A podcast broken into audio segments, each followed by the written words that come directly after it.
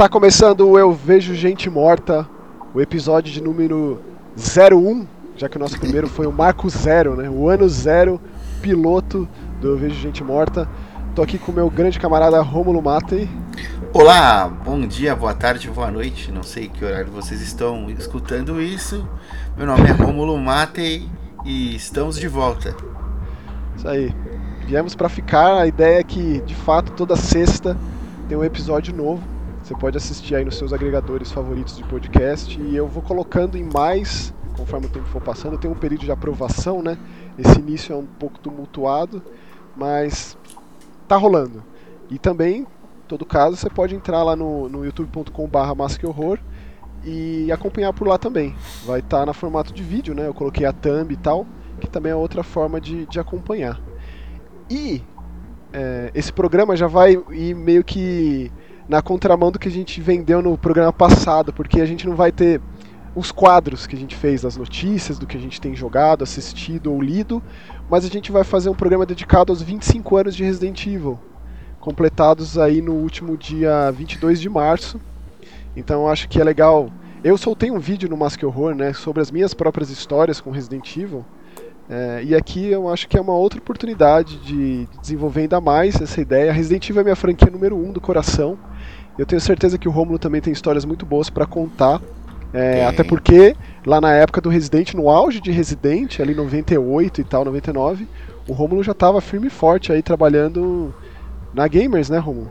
Sim, ah, na finada porém sempre presente revista Gamers aí. Inesquecível. Inesquecível. Então, é, peguem seus chapéuzinhos de aniversário, língua de sogra e vamos comemorar aí os 25 anos de Resident Evil, né? Essa franquia que é tão querida e que fez com que a, a o estilo de survival horror se concretizasse aí para todos os os jogadores aí, os amantes de videogame. Né? Na, nascesse, né? Foi onde cunhou esse termo. É, é. Resident Evil é engraçado porque, de fato, é a maior franquia de jogos de terror.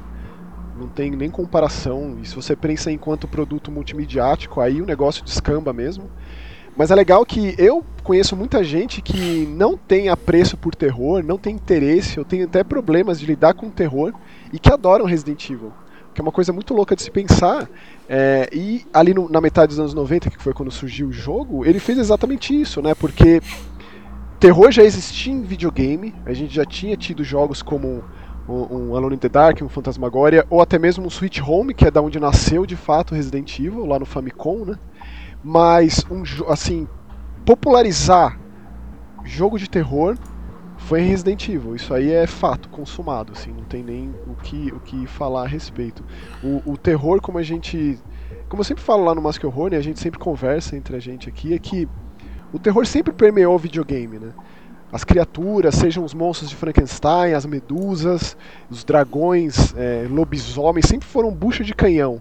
Você pega um, um Ghosts and Goblins, é um jogo de terror? Não necessariamente, mas está tudo ali, né? tem o cemitério, tem o zumbi, tem a morte, tem a foice.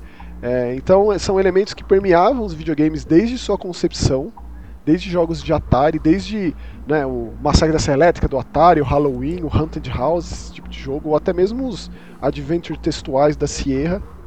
É, mas assim, enquanto gênero de videogame, tipo Resident Evil é um jogo de terror, aí dá pra dizer que foi ali em março de, de 96 que a coisa pegou mesmo. É, e ele consolidou várias, vários outros elementos que, por exemplo, você citou o, o Sweet Home, né, do, do, do NES, pro, é, que na verdade era do Famicom, né? Ele nem, acho que nem, não lembro se ele saiu pro, pro não, não. Pro... Ele tem tradução de fã, mas ele nunca saiu do Japão, nunca por isso mesmo que eu tinha Japão, citado né? o Famicom. E, é. Então, mas elementos do, da a própria a mansão, né, os, os puzzles, né, os quebra-cabeças, a, a telinha de carregamento, do, da portinha. Isso. Tanto ele quanto o. Aquele outro jogo da Capcom do, do Pateta. Goof Troop, que também Goof, é do Shinji Mikami, né? Também, tem, também do Shinji Mikami. Tem o lance do carregamento. É, são elementos que, que você vê presente no, no Resident Evil. É, que, que foi o Resident Evil que consolidou, né? O, o lance do, do terror pessoal, assim. É, eu, eu gosto muito da série. Não sei se eu posso dizer assim como você quer minha série favorita de terror, porque. Não, não, é... não, não, não, digo de terror não, digo de, de videogame. E ponto. De tudo? Meu Com certeza Deus. absoluta. É, não, Resident Evil mudou minha vida, assim. É.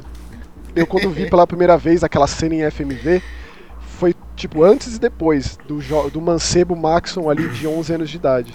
A gente citou o Shinji Mikami, é bom pontuar também, né? Ele foi o diretor do primeiro jogo.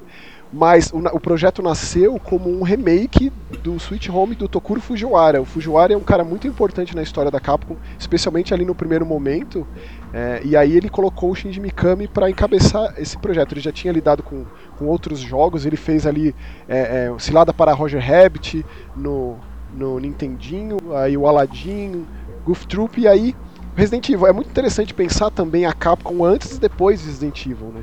A Capcom era uma empresa de jogos de luta, de jogos terceirizados, fazia ótimos jogos da Disney, Marvel, tinha o Street, que é uma coisa bem colorida, até certo ponto alegorizada, carnavalesca, né? É, e aí tem o Final Fight da porradaria, aquela resposta pro Double Dragon e tal.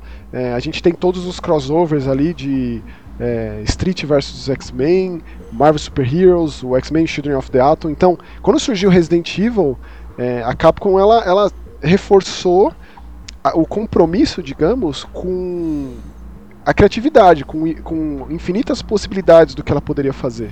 Imagina a alta cúpula da Capcom lá, com suas franquias coloridas, todas.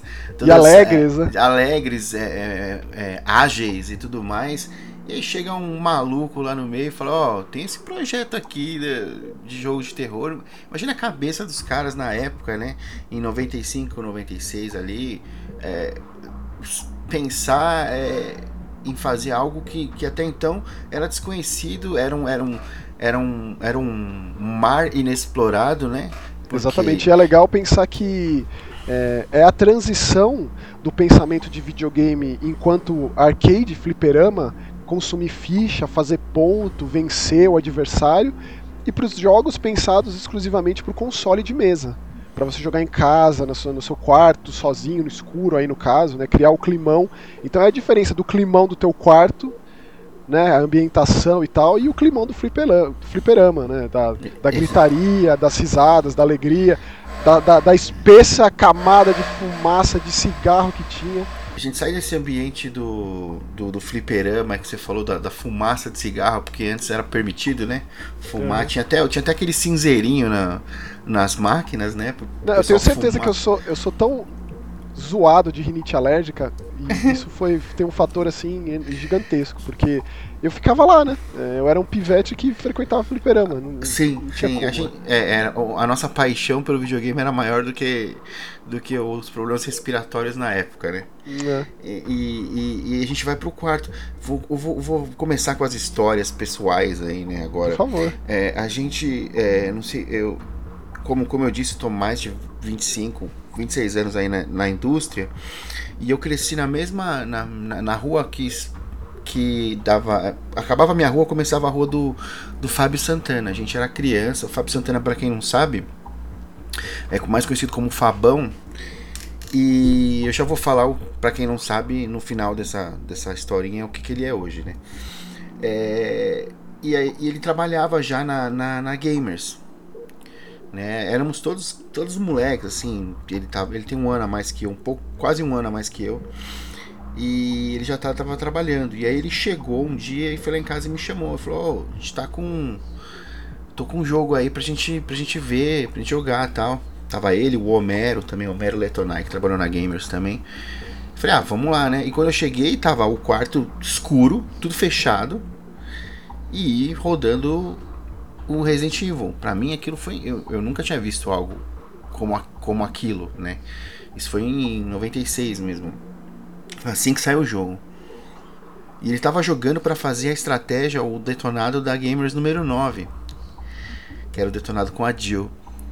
E, e aquilo me, me pegou de um jeito, porque tem uma cena do, do primeiro Resident que logo que você sai da main hall, que você vai pro lado, pro lado direito, você pega o mapa em cima da escada e tem um corredorzinho na porta da direita, que é o corredorzinho, famoso corredorzinho em L, onde saem os cachorros, né, da, da janela. E aquilo me deu um susto que eu nunca tinha tomado na minha vida com videogame. E eu fiquei muito impressionado. E, e é engraçado porque hoje, é, 25 anos depois disso, o Fábio Santana ele é gerente de relações públicas da Capcom. E tá. Ele saiu de, de um cara que, que era, era, era, um, era um jogador é, que trabalhava fazendo é, é, em revistas de videogame, fazendo matérias sobre os jogos. E hoje ele é o responsável pelo, pelo próximo Resident que está chegando aí aqui no Brasil, o, o Village. Então é, é, é, é um ciclo que se fechou. E eu, eu, eu faço, fico muito feliz de fazer parte disso aí, fazer parte dessa história aí. De um dos caras que está há muito tempo na indústria aí, Fabão, inclusive, queremos você aqui. Maravilhoso, essa história é incrível. Assim, eu, eu, eu, digo com todas as letras, inclusive eu preciso do seu autógrafo na minha Gamers Book que eu tenho aqui. Ô, louco, é, que, que eu cresci, assim, lendo gamers e, e me instigou muito o hábito de leitura. Com certeza absoluta, porque eu gostava um muito das revistas, né? Eu gostava muito de todas. Eu tinha Ação Games, a Super Game Power e tal. Mas a Gamers, por conta de ter aqueles, aquelas paredes de texto, era muito Isso. texto. É. Então é. eu ficava muito mais tempo com elas, com as gamers, né? Então era, era uma coisa que acontecia na minha vida. E se hoje eu sou um cara que gosto muito de ler, gosto muito de quadrinho, o estímulo veio com certeza absoluta, um dos, né? Foi com a Gamers. Muita gente fala isso, porque a gente tinha essa liberdade. Como a gente não. não a, gente era, a, gente, a Gamers ele era, era uma publicação em parceria da, da rede Pro Games de, de locadoras de videogame e da editora Scala, né? Então o, o processo criativo ele era muito. Ele era muito aberto pra gente. A gente podia escrever o que a gente quisesse. Então, quanto mais informação a gente pudesse passar pro leitor, pra gente melhor. Então às vezes ficava como você falou, aquelas paredes de texto, às vezes eu tinha adorava. página, tinha página da revista que não tinha nem ilustração, era só texto. Eu adorava. Inclusive para mim é uma grande honra, privilégio trabalhar com o Gilsomar, Gilsomar Livramento, que é um dos caras da Gamers também, né?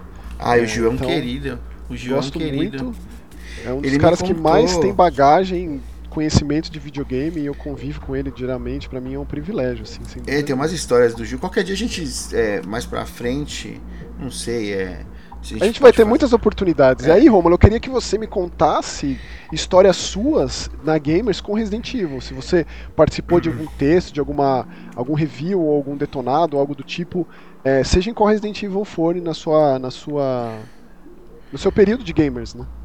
É, é, é bem, é, in, in, involuntariamente, é, mesmo não trabalhando, a gente estava lá na, na, na, jogatina do, do primeiro, da é. Gamers número 9. É, quem fez a matéria foi o Fabão, quem fez o detonado foi o Fabão.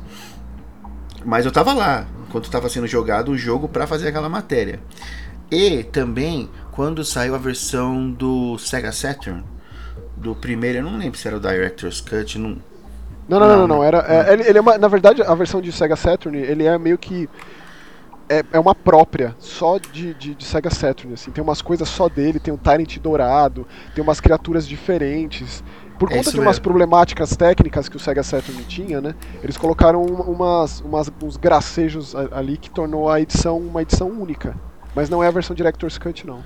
É, que eu gosto muito, né, dessa versão, inclusive, do Playstation, do primeiro Playstation Director's Cut, eu gosto muito. E a do Sega Saturn também, que pra mim tem um, um valor sentimental muito grande, porque a gente precisava fazer um detonado pra revista, e aí tava tudo, tudo basicamente pronto, vamos fazer, vamos fazer o detonado, aí eu, vamos começar, pode começar a gravar com a Jill. Aí eu falei, mas por que com a Jill, meu? Todo mundo tem detonado com a Jill, vamos fazer com o Chris, né?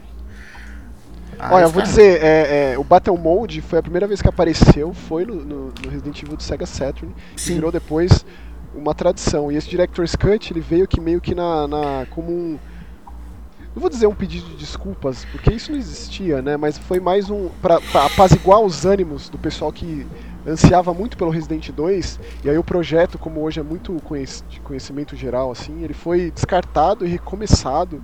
Então, demorou para chegar então eles lançaram o Director's Cut que acompanhava uma demo do Resident Evil 2. Sim. Então é, foi assim uma fase inacreditável. Assim, eu era sido consumidor de absolutamente tudo que surgia sobre Resident Evil. Eu lembro até que eu pedi de aniversário uma Game Pro, é, que era uma revista caríssima, que tinha umas bancas de jornal que trazia conteúdo de fora, importado. A livraria La Selva. Exatamente, é, é isso mesmo, cara. E aí nessa Game Pro tinha umas fotos de, umas imagens do Resident Evil 2, que aí depois é, não existia no jogo final. Isso sempre ficou na minha cabeça, né? Quem que tá, onde está essa loirinha aqui? Onde que estão essas cenas, essa galeria de tiro? Onde que está essa parte do, do, do, do teto, né? Da, da, da, delegacia? Então isso aí ficou na minha cabeça. E aí depois, quando as informações foram é, é mais acessíveis, é, as coisas vieram à tona, porque naquela época era só revista. E existia muito boca a boca também, né? Eu lembro que ali no bairro que eu morava, Resident Evil causou um impacto assim, tipo explosivo. E aí todo mundo jogava e tinha sempre aqueles, aqueles burburinhos do tipo, ah, eu consegui jogar com o Barry. Ah, eu fiz não sei o que, fiz o truque lá que eu joguei com o Barry. Ah, é. ah jogar, ah, então, mas aí eu desliguei o videogame e não deu mais. Sempre tinha esses papos, né? E eu lembro que existia isso lá na, onde, onde, onde eu morava na época. Onde eu, onde eu morava, eu morava na, na região aqui, chama Taipas, aqui o bairro, né? É, hoje eu moro, eu moro em outro lugar, mas eu morava na região de Taipas. É, é tipo extremo, extrema zona norte, assim, entre zona norte e zona oeste de São Paulo. E tinha uma locadora. E a gente ia pra locadora jogar. E era uma locadora que tinha um Playstation, tinha um Resident e não tinha memory card. Então, que ou seja, tinha que jogar do, tentar jogar do começo ao fim, né? E aí começou a surgir, o pessoal começou a querer fazer, o, antes de existir, os speedruns, né? Porque, pô, pega uma horinha de jogo, tem que, tem que ir até o final, tem que tentar até o final. E, e tinha fila, né? Pra o pessoal jogar. Então, uma hora acabava, o pessoal metia o dedo no power ali e já era. Tchau, tchau, tchau, agora é minha vez. E aí foi aí que a galera que, que jogava lá tem, começou a tentar é, a fazer inconscientemente os speedruns, né? Não, vamos fazer isso, isso, isso, isso rapidinho. Vamos fazer essa sequência rápida para tentar chegar no, ao final do, do, do jogo. Você sabe, é... Rômulo, que eu, eu, depois de jogar muitas vezes, eu também não tinha o memory card. A minha história, assim, do primeiro contato do Resident Evil, eu contei lá no, no, no, no Mais Que Horror, eu não vou ficar na redundância aqui, mas eu, eu não tinha o memory card quando eu tinha um PlayStation, e, eu, e o, o, lance era o Resident Evil.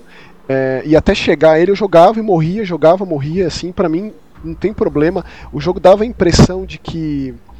Na verdade, ele, ele é bem não linear, né? Você tem você tem que fazer as coisas, mas não necessariamente uma ordem específica. Então dava para você explorar cada vez que você recomeçava o jogo de uma forma um tanto diferente para você sair melhor, gastar menos munição, é, tomar menos mordida de zumbi, economizar suas ervas.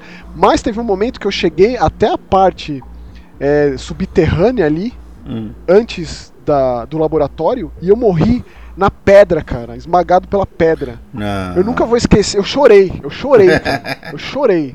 Eu tô rindo, mas é com respeito. Mas eu nunca esqueço desse momento entendo. na minha vida. É. Um moleque ali de uns 11 anos de idade passando por isso. Por... É. Olha. É, pois é. Então, aí voltando pro, pro do Sega Saturn, que eu acho que eu dei um pulo, né? Eu saí, eu tô voltando rapidinho. E aí eu falei, por que, que a gente não faz um, um, um do Chris? As caras, pô, você tem certeza, né? Na época era o Fabão, o Fabão era, era o editor-chefe da Gamers nessa época. Falei, não, vamos fazer e tal. E foi uma Gamers que vendeu bastante, foi uma Gamers que o pessoal gostou. E, e até onde eu sei, foi o primeiro detonado com o Chris, assim, da América Latina, assim, né? E outra, né, Romulo? O pessoal precisava das informações, porque muita gente jogava Biohazard. Aham. Né, e não tinha nem acesso ao texto, e o Resident Evil é um jogo muito que, que impressiona muito, assim, você pode até não entender o que está sendo falado ali, caso você não domine o inglês, porque mesmo o japonês ele era dublado em inglês, né? É, é. Mas, mas ele era tão impressionante visualmente, era uma coisa tão sem precedentes que o lance era experimentar, era chegar até a cobra, até o tubarão, até a planta, até os hunters, né, se divertir o jogo pelo jogo assim. Mas existiam os quebra-cabeças, quebra-cabeças bem difíceis, e muita gente ficava empacado especificamente naquele dos quadros, né, que você precisa de uma da, dos emblemas para poder chegar até o jardim e a, e, a, e a, casa de guarda. E esse puzzle era particularmente difícil, cara, que você tinha que apertar os quadros na ordem é, do Sim. crescimento de um homem, né? Se você não tinha é. esse conhecimento, ou não a tinha newborn, a ordem decorada. A newborn baby, depois a, Exatamente. a infant, né? Exatamente. E, e, e, falando, falando sobre o lore, assim, e sobre e sobre esse lance de você acompanhar a, através do a, a história do, do, do, jogo, né?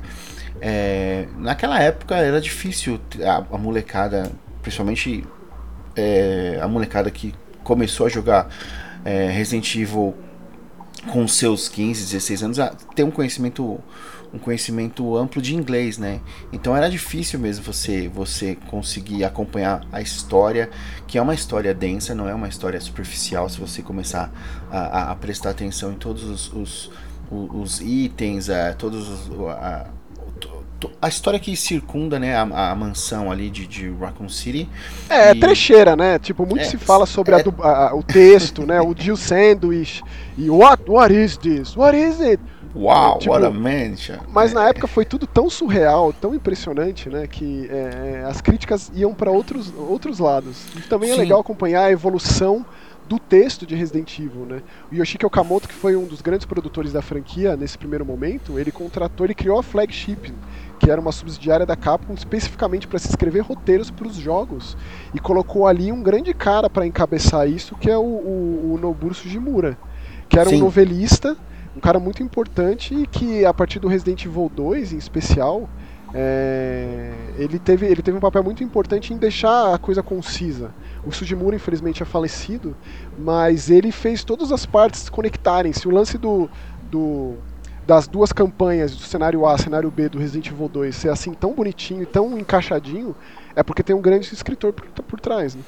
É, e no Brasil, é, eu acho legal a gente lembrar aí que é, nasceu um, um site é, chamado Resident Evil Database, né, que é da Monique, que está até hoje aí é, no ar e que trouxe, ela, ela fazia manualmente nos caderninhos, assim, ela pegava, traduzia todos os diálogos, todos os, os files, né, os documentos e colocava lá e disponibilizava para quem não sabia inglês na época, né? É, a Monique, para mim, é a maior autoridade de Resident Evil. Exato, já falei tem, isso pra assim, ela. É, pra mim, assim, é, é, é surreal pensar que ela é uma grande amiga minha, que eu já gravei tantas coisas com ela e que, sabe, de alguém que eu admiro tanto e que tem uma importância tão grande para Resident Evil, né? É surreal, assim nesse Sim. Sentido.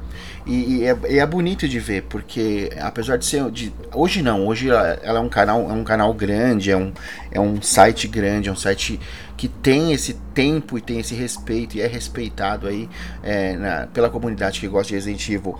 Mas no começo era difícil, né? Porque era uma menina num, num, num, num, escopo aí do videogame, que é um escopo que nós sabemos que infelizmente é um escopo muito machista né? Uhum. Ah, é, ainda é surreal a, pensar que ainda é, né? Ainda é. Que arcaico, é, que retrógrado, e, que E ela, e ela meteu o pé e falou: não, meu, é, a paixão da vida dela é Resident Evil. Então a gente tem que dar todos os louros aí, as glórias pra Monique. É, Monique Alves aí sobre, sobre seu trabalho aí de, de, de, tantos e tantos anos aí de curatoria do Resident Evil no Brasil aí. E também é, parabenizar o Fabão aí porque é um cara que sempre que tem alguma coisa de Resident Evil ele sempre inclui o Resident Evil Database aí também. É, na, na, nas, nas ações aí e, e, e só faz com que é, esse trabalho de tão bonito, né, que ela vem fazendo há tantos anos aí, é, continue. Então um abraço aí pra, pra Monique aí, se é estiver escutando a gente e queremos você aqui também, qualquer dia, para gravar com a gente. Com certeza oportunidades não, não faltarão. Inclusive, você todo, todo programa você fica falando de convidar tanta gente. É, é, a gente vai ter que fazer isso mesmo. É, vai, vai, ter que, vai ter que rolar, né, Romulo? Eventualmente. Vai, vai. Eu vou. Podem ser programas também de entrevista. A gente pode entrevistar o pessoal, né? Para o pessoal saber mais quem, quem, é, quem tá por trás do mercado de videogame aqui no Brasil, né? Com certeza. Muito interessante. É, o, o, o Eu Vejo Gente Morta, ele vai além do videogame em si, né, da gente falar especificamente de videogame, mas como a nossa vida está tão inserida nesse mundo de com relação a trabalho, com relação a, a, gostos pessoais e tal, então invariavelmente a gente vai falar sobre. É, é tipo é inevitável, não tem como. É, é, e assim digo que muitas vezes vai ser o, o, o foco. É claro que a gente tentou deixar claro no programa piloto, no inicial, que a gente vai falar de série, de quadrinho, de livro, de filme, mas eu acho que não tem como fugir desse amor por videogame e, e, e, do nosso privilégio de trabalhar com pessoas tão especiais que fazem parte desse meio também. E assim, pensando em Resident Evil, a Monique é com certeza é, outro, outro patamar, assim. Né? É. A dedicação dela para a franquia já há anos. É, é, sorte a nossa, é como eu sempre penso, sabe? É, de ter alguém tão dedicada, com conteúdo de tanta qualidade já há tantos anos. É, é surreal. Para mim, assim, é, é, é, uma evolução que eu percebo que está ali andando em paralelo com a do próprio jogo, porque é surreal pensar que 25 anos depois, o meu jogo mais esperado, disparado, de 2021 é o Resident Evil Village. É, o Village. Eu trocaria todos os jogos de 2021 pelo Village. Tipo, que jogo você quer jogar esse ano? É o Village, mas assim, todo ano que sai Resident Evil eu sou, eu sou assim, entendeu? Então, é, não sei o quanto que vale essa minha constatação, mas é mais ou menos isso. E mostra o quanto que essa franquia ela consegue se moldar no estilo Bruce Lee de ser é, com o que está acontecendo. Não só nos videogames, na tecnologia, no avanço da tecnologia dos videogames, mas no, no gênero, seja lá em qual mídia. Resident Evil é uma esponja de referências do terror, pelo bem ou pelo mal. Às vezes acaba indo para um lado que desvia o foco, perde a personalidade da série, como já aconteceu. Eu acho que uma franquia 25 anos aí nativa, sempre com novos jogos, sempre com lançamentos, sempre tentando se reinventar, sempre tentando resgatar o que deu certo no passado, aprender com os erros do que tem acontecido agora.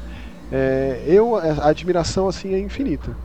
Então é. É, esse programa a gente poderia é, descambar para todos os jogos, pegar e fazer um catadão da franquia e tal, mas eu acho que a gente pode ir indo aos poucos, né? A gente pode eventualmente voltar uh, em algum outro momento especial de Resident Evil, qual que é o seu favorito. Mas eu acho que uma boa forma da gente dar uma, uma enxugada, dar uma funilada na discussão é, e na homenagem, na verdade, que é esse programa de 25 anos, é falando justamente sobre qual foi o jogo que mais te impactou. Você lembra de como era a sua vida na época e do porquê que isso causou muito impacto? Porque né, é, é, existe o lado, o lado crítico é, e frio e distante, analítico da coisa, mas também existe o lado passional, que às vezes é difícil de, de deixar, de separar, né? Então eu deixo essa pergunta aí pra você, Romulo. Ah, com certeza. O, o, o pra mim, é, sem sombra de dúvidas, é o primeiro. É o primeiro, primeiro Resident Evil. É, eu, eu amo o 2, o 3, os remakes que foram feitos e tal. Mas o primeiro foi aquela, aquela sensação de o que está acontecendo, né? O que diabos está acontecendo? Como que, que né, é, uma, uma, como assim uma corporação tá fazendo isso com, com seres vivos e de repente eu caí aqui no aonde tá, no epicentro de onde está tudo acontecendo. Os meus amigos estão todos morrendo e eu tenho que dar um jeito de sair daqui e botar a boca no trombone e falar pro mundo o que, que tá acontecendo aqui. Para mim, cenas é, é como uh, o próprio você falou da, do, do, do, da abertura em full, full motion vídeo lá deles correndo na floresta, aquela atuação péssima dos atores, mas que, que de tão ruim chega a ser boa. É, é, eles entrando na, na casa, é, detalhes que, que, e cuidados que a Capcom teve, como por exemplo. É, o que todo mundo se pergunta, no, se pergunta num filme de terror, né? Ah, não, mas tá, tem uma casa, mas e se eu não entrar, né? Que aí você vira, quando você tá dentro da mansão, você vira para abrir a porta para ir embora e vem um cachorro na. na pra, não, aqui você não vai sair. Você, você é. Daqui pra frente é você aqui dentro e se vira. Eu né? nunca vou esquecer de quando, de quando aparece o Wesker naqueles slides do Nossa. laboratório, né? Aquilo Nossa. me impactou bastante. Assim, me impactou como um moleque de 11 anos e me impacta até hoje, porque é, é eficaz, é um roteiro, é, é, é, é, um arco narrativo bastante clássico, né?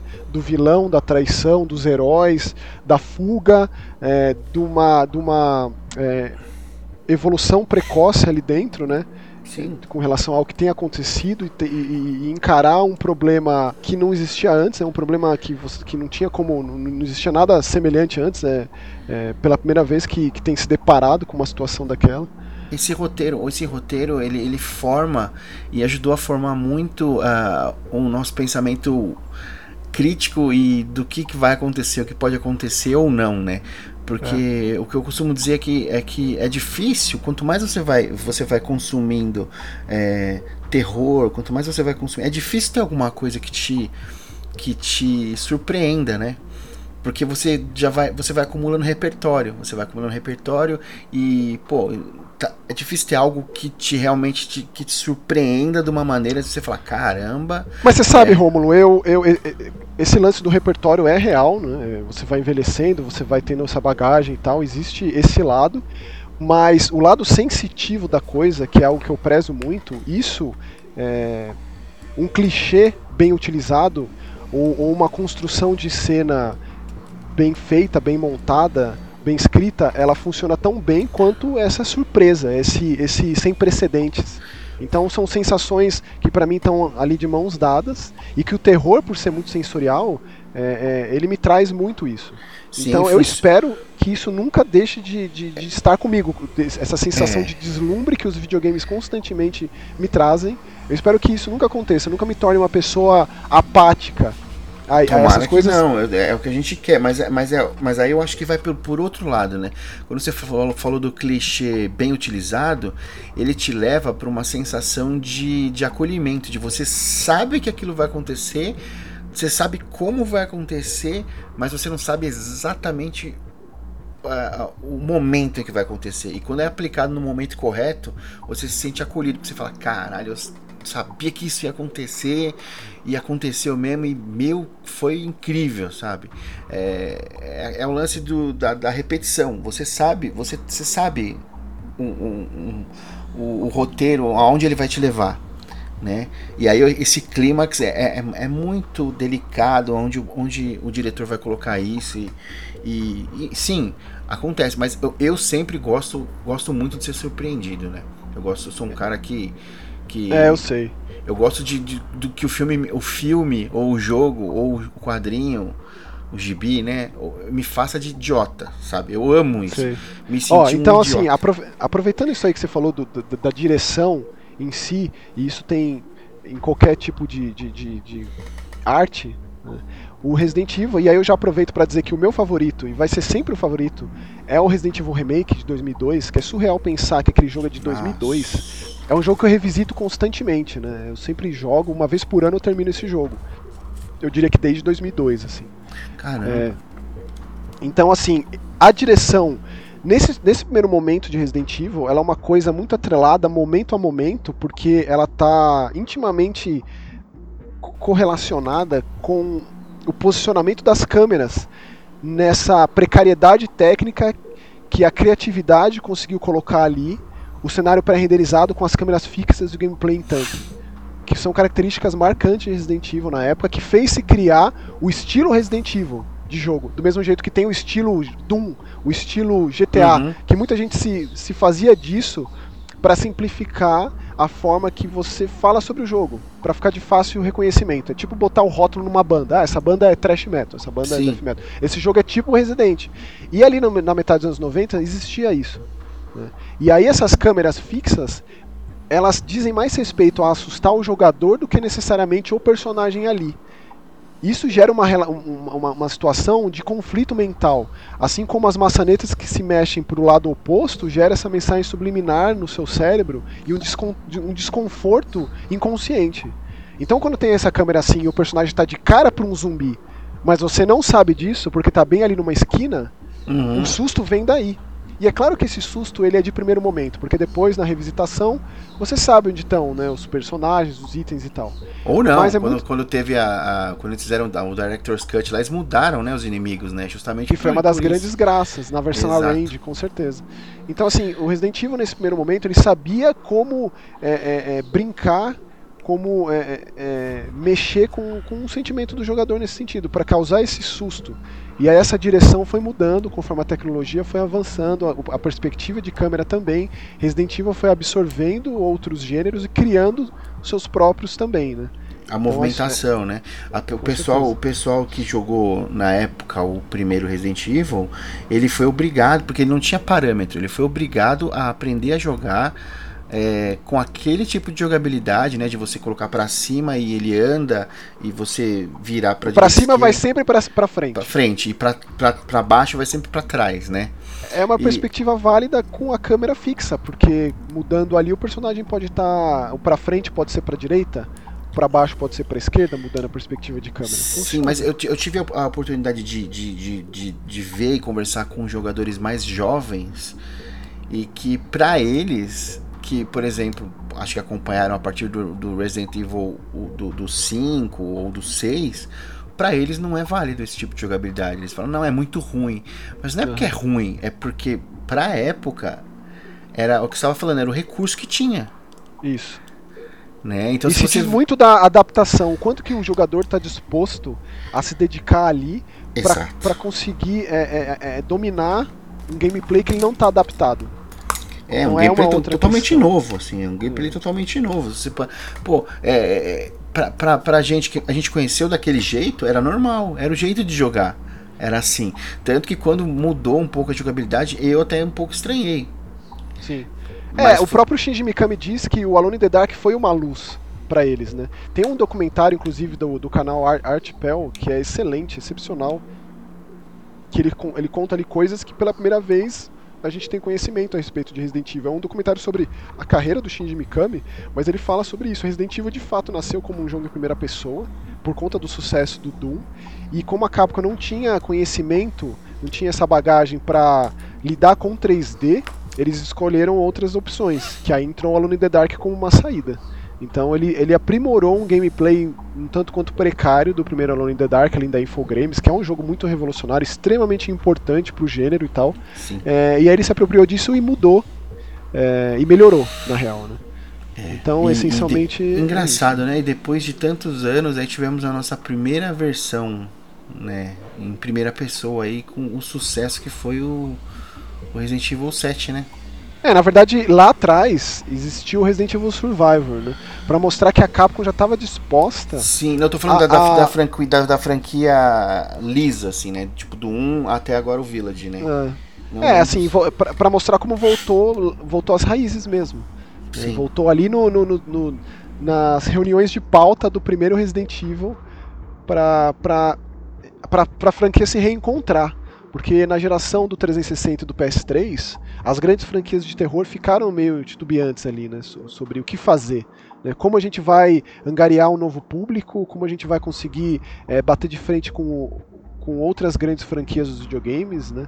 Então foi um período de indecisão que depois os jogos eles foram se encontrando. Ainda bem. Resident Evil 7 foi um novo, uma retomada em muitos sentidos.